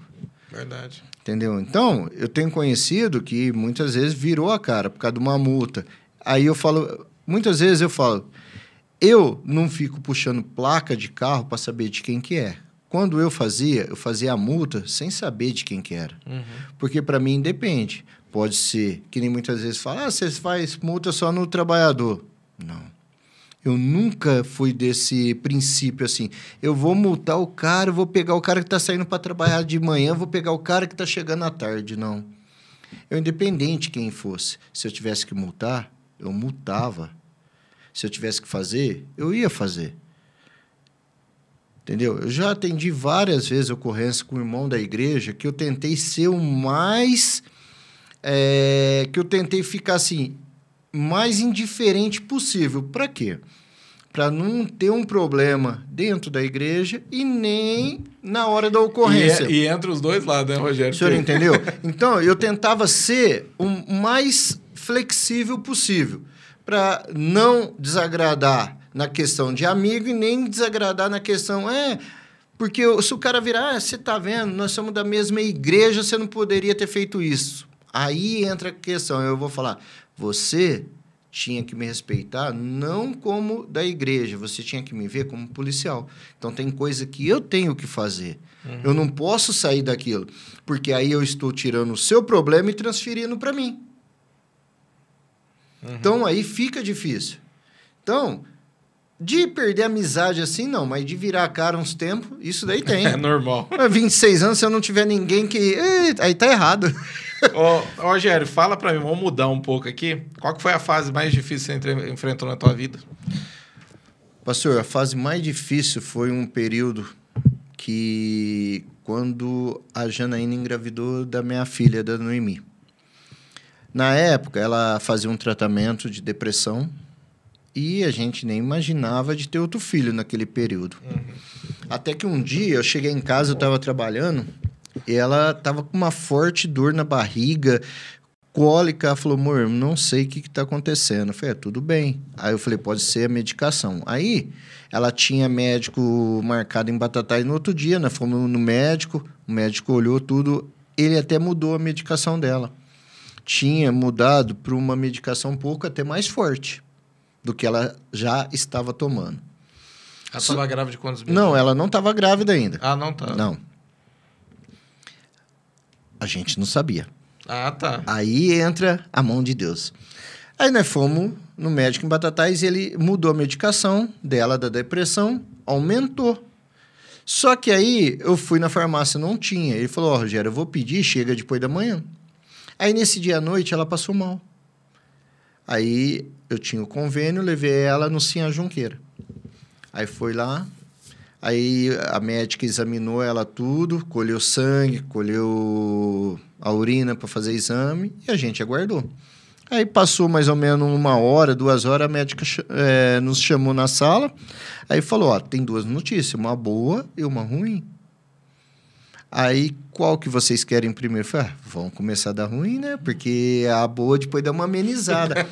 Aí ela virou e falou, dona Janaína, a senhora está com uma infecção de urina, por isso da cólica. Eu falei, ah, se essa é ruim, isso é até que é fácil de resolver, né? Eu falei, e a boa? É que a senhora está grávida. Eu falei, o quê? Aí ela falou, por quê? Eu falei, doutora, na hora, é o baque é o quê? A primeira coisa que vem na cabeça, ela tá tomando os remédios, falamos uhum. para a doutora, a doutora falou, é... E já é, fazia um tempo já que tava tomando? Já, já fazia mais de mês que ela estava tomando essa medicação. E é uma medicação que poderia mexer na gravidez, no feto, poderia dar problema. Uhum. E nós ficamos. Ao mesmo tempo que vinha aquele impacto de felicidade, vinha o impacto da preocupação. Aí, no, no outro dia, eu consegui marcar a ginecologista dela, tal, fomos e fizemos. Durante três meses seguidos, toda semana ela tinha que fazer os exames.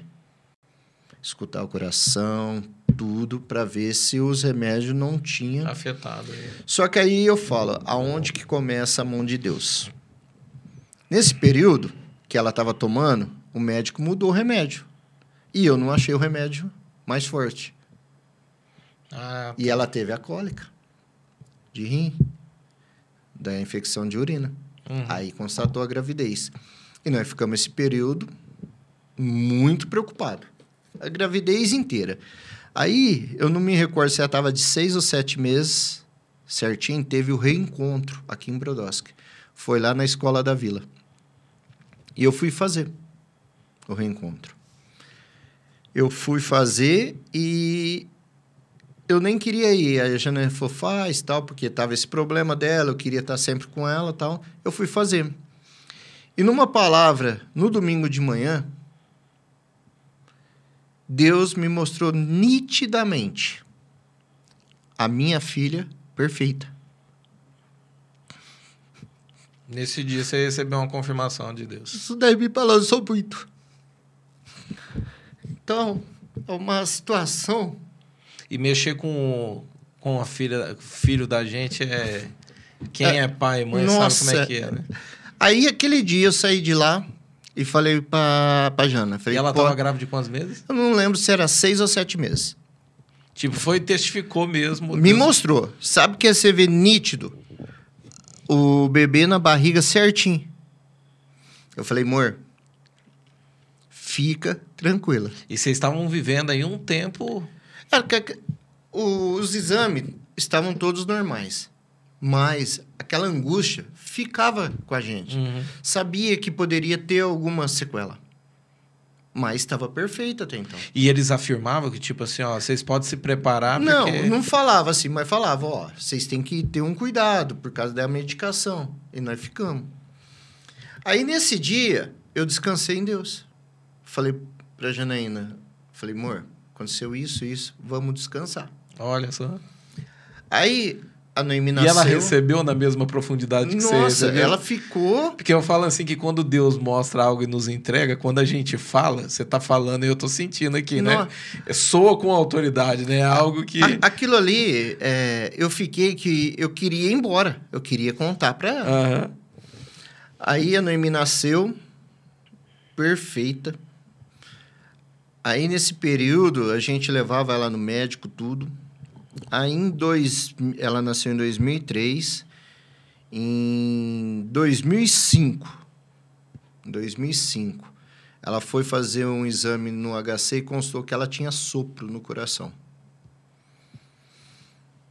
Na hora, eu lembrei de quando Deus tinha me mostrado ela.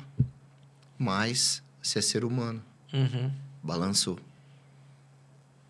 Aí ficamos, e vamos atrás, e isso, aquilo, outro. Aí aquela. Aí o diabinho vem, né? Você viu? Foi só momentâneo. E eu não aceitava. Aí eu pedi, no período, até eu estava em Ribeirão, pedi para vir para Brodowski, eu tive um problema porque me transferiram para cá. Aí uma capitã me mandou eu para fora daqui de novo. Aí eu pedi licença da polícia, fiquei seis meses fora para voltar. Foi quando eu voltei em São Paulo, bagunçou toda a minha vida. Mas Deus me provou que a palavra dele é uma só.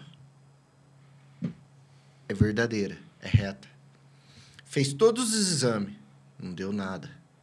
Mas eu já tinha entrado nesse embolo tudo, de pegar afastamento, esse que o outro. Um exame deu o que tinha. E aí veio na cabeça. Foi momentâneo o milagre. Uhum. E eu não aceitava. Você ali caminhando a palavra daquilo que Deus lá, tinha te mostrado. Vai falar que balançou, balançou demais. Fiquei e durou per... quanto tempo isso?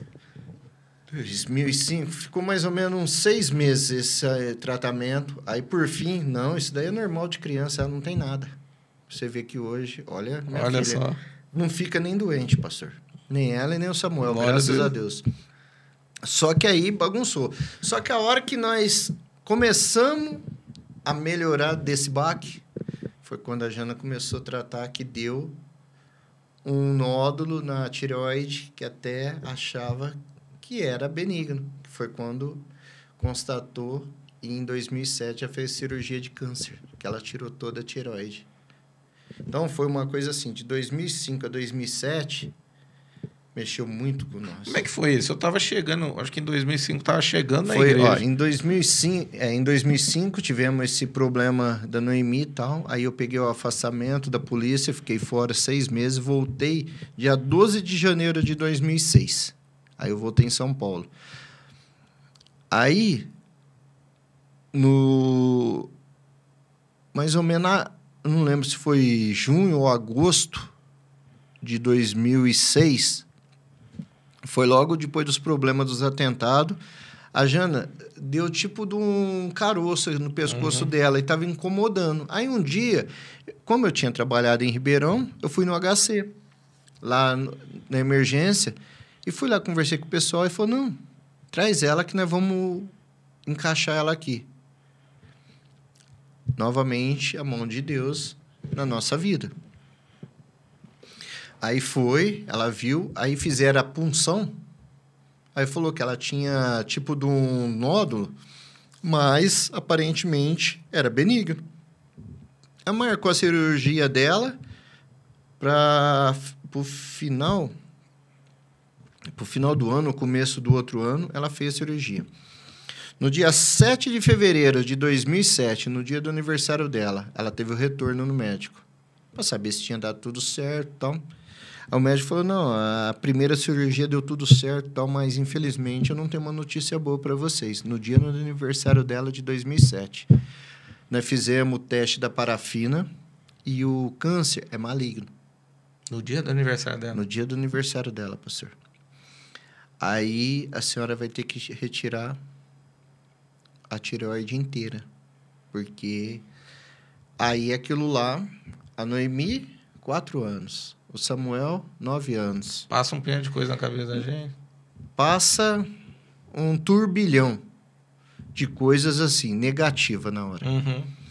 Aí é o inimigo soprando. Fala. Aí eu na hora falei, não, amor, vamos, vai dar tudo certo, a gente tem que apoiar. E eu estava trabalhando em São Paulo. Eu ia um dia sim, um dia não.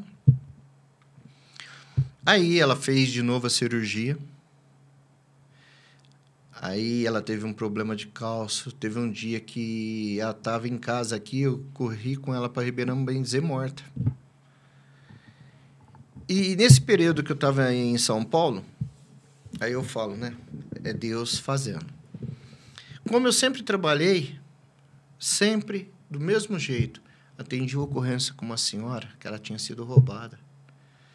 Pus ela sentada na viatura, calmei ela, comprei uma água para ela, dei. A senhora quer ir na delegacia? Vamos lá. Não, só me deixa em casa.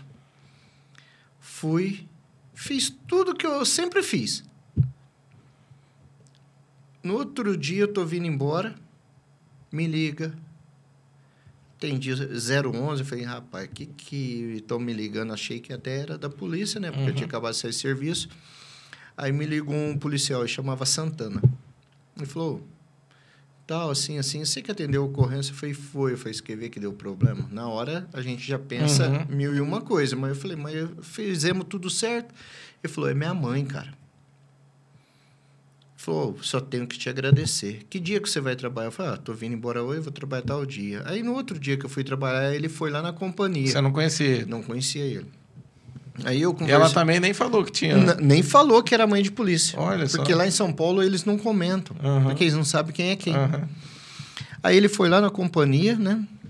Aí conversei com ele um tempão, me agradeceu e falou: Eu não sou nada na polícia, mas eu trabalho com um comandante assim, assim. Se eu puder te ajudar, eu falei para ele: falei, Cara, eu preciso ir embora.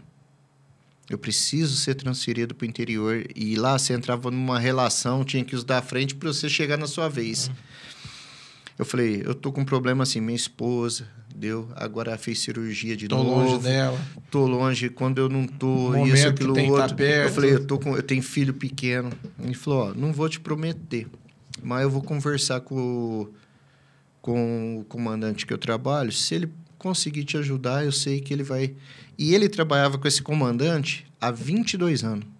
Com o mesmo comandante, ele trabalhava. Ele dirigia para ele. Aí eu tava vindo embora, no outro dia cheguei em casa e ele me ligou. Você consegue algum relatório no HC do problema da sua esposa? Falei, consigo. Tinha acabado de chegar em casa, montei no carro, fui lá no HC, pedi. Ele falou, amanhã tem como, ao invés de você vir para trabalhar à noite, você vir mais cedo? Falei, vou. Aí eu fui lá, levei os papéis. Aí, a hora que eu cheguei no panelão da polícia, que é o QG da polícia, onde que é, parte administrativa, tudo é lá de São Paulo. Aí eu fui lá, cheguei lá para levar os documentos que ele tinha me pedido, né? A recepcionista policial é esposa do Santana. Aí ela falou, quero te agradecer pelo que você fez da- pela minha sogra. Eu falei, ah, você é esposa e tal. E eu nem sabia. E ela trabalhava também Lá dentro. de recepcionista para o comandante há muito tempo. Aí eu entrei assim na sala tal, e falou: primeira coisa, eu fiz um elogio para você daqui, vai chegar lá para você. Ah, e antes eu falei assim, ô Santana, para mim aí, cara, eu preciso informar meu comandante que eu vou passar aí, porque senão eu quebro a cadeia hierárquica. Uhum. Ele falou: não, pode ficar tranquilo, que o coronel já mandou um documento para lá falando que pediu para você passar aqui. Eu Olha falei: só. então, beleza. Aí eu fui lá, levei tudo para ele. Ele falou assim para mim: ó, você sabe que eu posso até conseguir isso, mas eu tenho primeiro tal. Não vou te prometer. Eu falei: o senhor, só do senhor falar que o senhor vai tentar, para mim eu tô no lucro, porque eu tô passando por isso, isso, isso. Ele falou: ó, beleza. Fui, Desci para ir embora, o Santana falou, não, vou te levar lá de viatura. Eu tinha que pegar metrô e ônibus. Eu falei, não. Ele falou, não, vou te levar lá. Me levou. Trabalhei a noite inteira. Isso numa... Foi na segunda... Eu fui na quarta. Eu ia trabalhar na sexta. Trabalhei na quarta, vim. Na quinta-feira, o sargento da companhia me ligou, Rogério. Ao invés de você vir para trabalhar na sexta-noite, você vem de manhã que você tem que pegar uns documentos que você tem que ir lá pro batalhão. Eu falei, mas por que, sargento? O que aconteceu? Ele falou, não, vem du pra, durante o dia.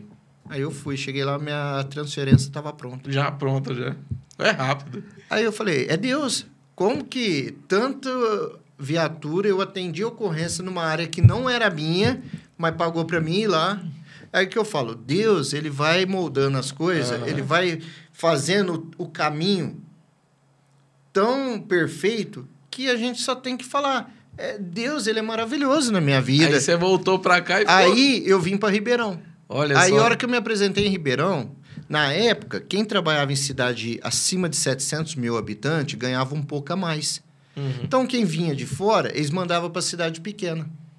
A hora que eu cheguei, o capitão que me recepcionou falou: "Ó, Você sabe que você vai para cidade pequena. Eu falei: Capitão, qualquer cidade aqui perto, para mim é lucro. Eu estava em São Paulo. Só que eu vim de lá, de São Paulo, com um documento do coronel falando: se fosse para mim tirar de Ribeirão Preto, só com autorização dele. Eu vim apadrinhado para ficar em Ribeirão Preto e eu não sabia. Uhum. Ele já preparou tudo. Porque ele sabia que eu estava tendo gasto. Uhum. E eu não tinha comentado nada com ele. Pra você ver só como que Deus faz uhum. as coisas certas, na hora certa. Eu ia perder, tipo, se fosse hoje, uma diferença de uns 900 reais. E na época eu precisava. A Janaína, tava toda a medicação, as coisas, Noemi pequeno, Samuel pequeno. Meu pai, minha mãe ajudou muito, meu sogro, minha sogra, mas eu tinha que ir. Deus moldou tudo da Fez forma que você tudo precisava. E eu fiquei em Ribeirão Preto. Olha só. Entendeu? Deus, essas, essas duas, da minha filha e da minha esposa, para mim, foi. E como é que foi o fim aí da, da situação da, da Janaína? Ah, graças a Deus, ela fez tudo que tinha que fazer, fez a cirurgia, né? Aí ela tomou iodo, as crianças teve que ficar com meus pais, porque não podia ficar. Uhum fez tratamento. Até hoje, ela faz reposição via oral, né? De uhum. hormônio, de cálcio, tudo. Mas, graças, graças a, Deus. a, Deus. do que ela passou hoje, é só benção. Glória a Deus. Aí, por isso que é legal. Eu, eu gosto de perguntar, porque é, aqui eu acho que é um momento das pessoas que estão em casa é, entender um pouco da nossa da vida de cada irmão. E eu recebo muito, muitas mensagens falando, nossa Teve uma, uma parte que, a, que, que aquela pessoa falou que mexeu muito comigo, outro. Eu nem imaginava que isso. E é interessante, né? Por de trás de cada pessoa que vem aqui tem uma história diferente e Deus ele age das suas Não, maneiras, né? Deus faz. Deixa eu te perguntar, você teve alguma experiência assim sobrenatural assim que você presenciou nesses, nesses tempos, tanto de de ver alguma coisa, sentir, passar por um, um milagre ou algo do tipo assim? Ah, milagre é o que eu falei, da minha filha e da minha esposa. E tudo que aconteceu, né? Ah, assim, sentir a presença de Deus, muitas vezes chegava assim nos lugares, infelizmente ou felizmente, a gente acaba tendo algumas visões que a gente não quer. Hum. E, ao mesmo tempo, a gente sente a presença de Deus, né? Que tá ali e fala, ó, calma, eu tô aqui. Uhum. E Deus, muitas vezes, a hora que, a gente, que eu penso que eu tô lá embaixo, eu paro e falo, opa, se eu olhar para trás o que Deus já fez até hoje, não, eu tô lá em cima. Então, o sobrenatural de Deus na minha vida é o que eu falo, é minha vida. Porque eu fui num congresso lá em Caldas Nova pessoal daqui da igreja e do pastor Danilo. Aí tinha um pastor, um missionário lá que era de Curitiba. Ele não sabia que eu era policial. Ele chegou a ver orar por mim e falou: Você é policial, né? Falei sim. Já sou. na lata, assim. Falei sim, sou, né? Ele olhou e falou assim: Não, porque Deus está mandando te falar que você não vai morrer pela mão de homem, você vai morrer pela mão do Pai. Olha só te entregou e é um, é um conforto saber que, que Deus está no controle e está guardando. Cê... Então, é coisas assim que quem sabe? Minha família só. E, e, e, de repente a pessoa, quem está em casa assistindo agora não sabe a profundidade do que, que é isso, né? Hum. Porque você sai todos os dias, os lugares para onde você foi, tudo que você passou, tendo uma palavra e caminhando nessa palavra que tipo, não, ser humano não tem poder sobre mim, não vai ser na, pelas mãos dos homens, vai ser quando Deus. Ó, oh, pastor, muitas vezes ah, eu sentava assim, eu me apegava, falava: Deus, eu não aceito nada que vem que não seja a tua palavra. Porque uhum. o Senhor já, eu tomei posse da palavra. O Senhor falou que eu não morreria pela mão do homem, mas sim pela sua mão. Que fosse a sua hora e eu tomei essa posse. Trabalhei 26 anos. Passei por perrengue. Só que a palavra de Deus é o que eu falo, ela é verdadeira e ela se cumpre. Glória a Deus por isso. Né? É que muitas vezes é, a gente faz pedido. Ah, Deus não me ouve. Eu aprendi que no tempo dele, ele faz. Você, che você chegou a passar por alguma situação assim difícil, tipo algo mesmo assim de. Você falou sobre as situações que você experimentou a morte, que te veio essa palavra no, no momento?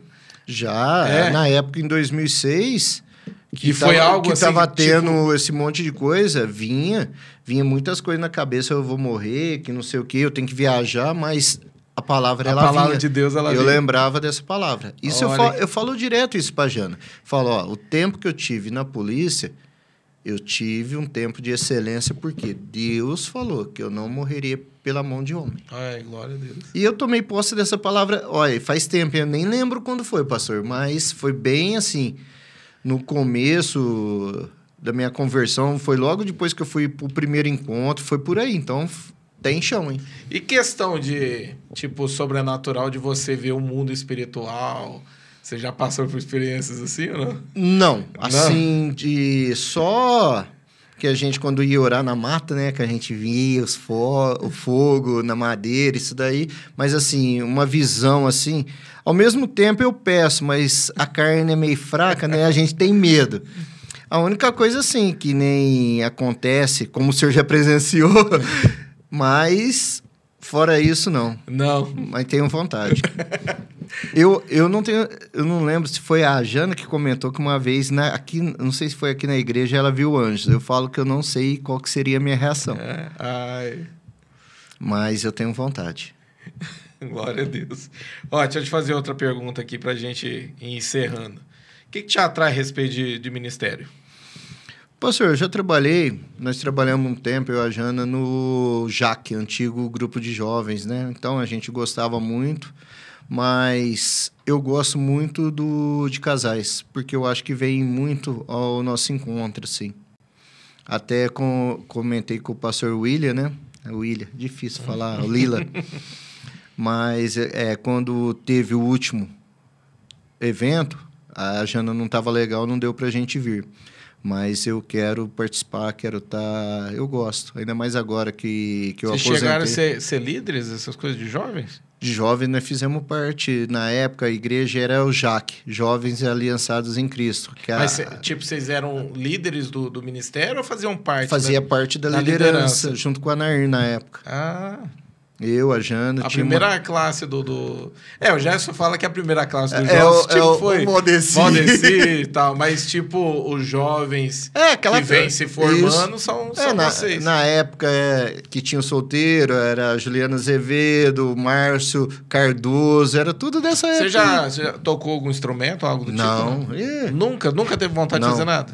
Nesse ponto não, nem de cantar. Sério mesmo? Não, não, Nem tocar instrumento, nem não, nada? não é minha praia, não. Sério? É. Ó, mas você tá falando um negócio que eu lembro de um sonho que eu tive uma vez, eu acho que eu até compartilhei contigo.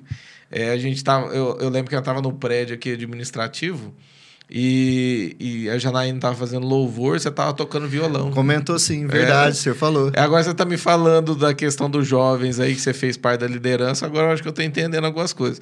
E eu lembro que, é, conforme vocês faziam, vocês estavam fazendo louvor para jovem, ela cantava e você tocava. E eu lembro que, é, eu lembro do Samuel Mataus, e ele chegava e, de repente, iam, iam saindo vários Samuels Mataus assim de dentro dele. Ia saindo. E de repente a sala inteira estava cheia. Na época nem ele era líder de jovens quando eu tive esse sonho. Olha, E eu lembro que na época o Espírito Santo falou muito forte comigo, né? Que, que Deus queria jovens como eles, né? Que são, tipo, eu, eu lembro que eu via ele e o Lucas, né? E isso me chamou bastante atenção.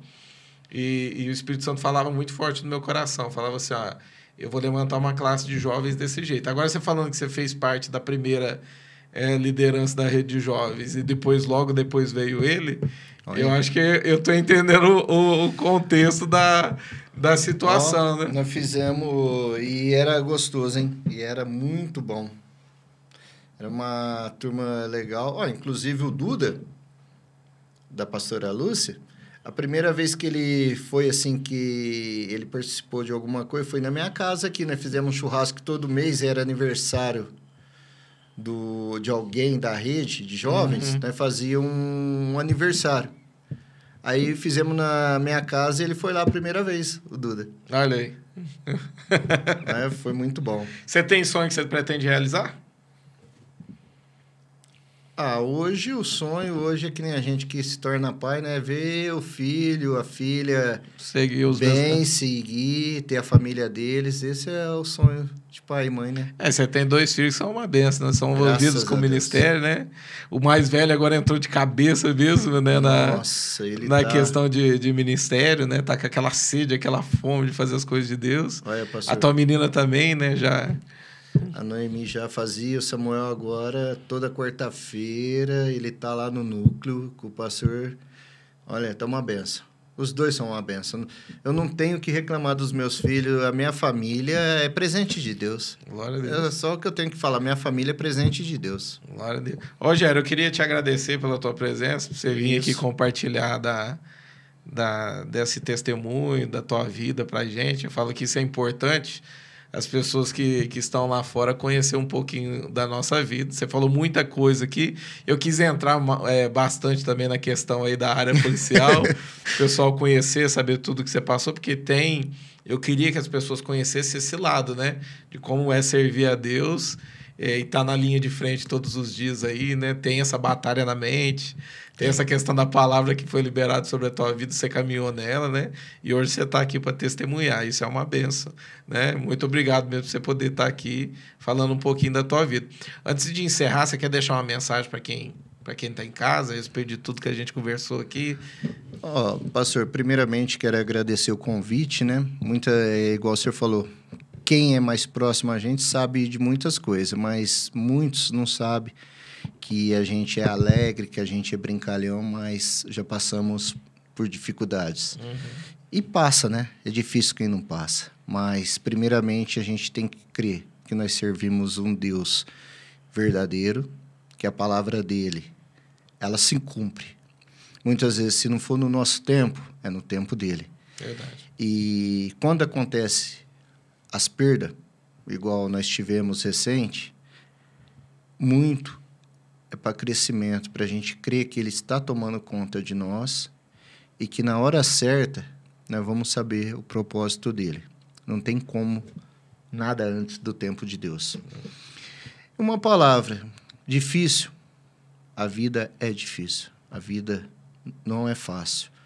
Mas se a gente crê que Deus ele pode suprir tudo, independente no que seja, qualquer sonho, qualquer desejo, qualquer vontade, se colocar ele em primeiro lugar, na hora dele vai se cumprir.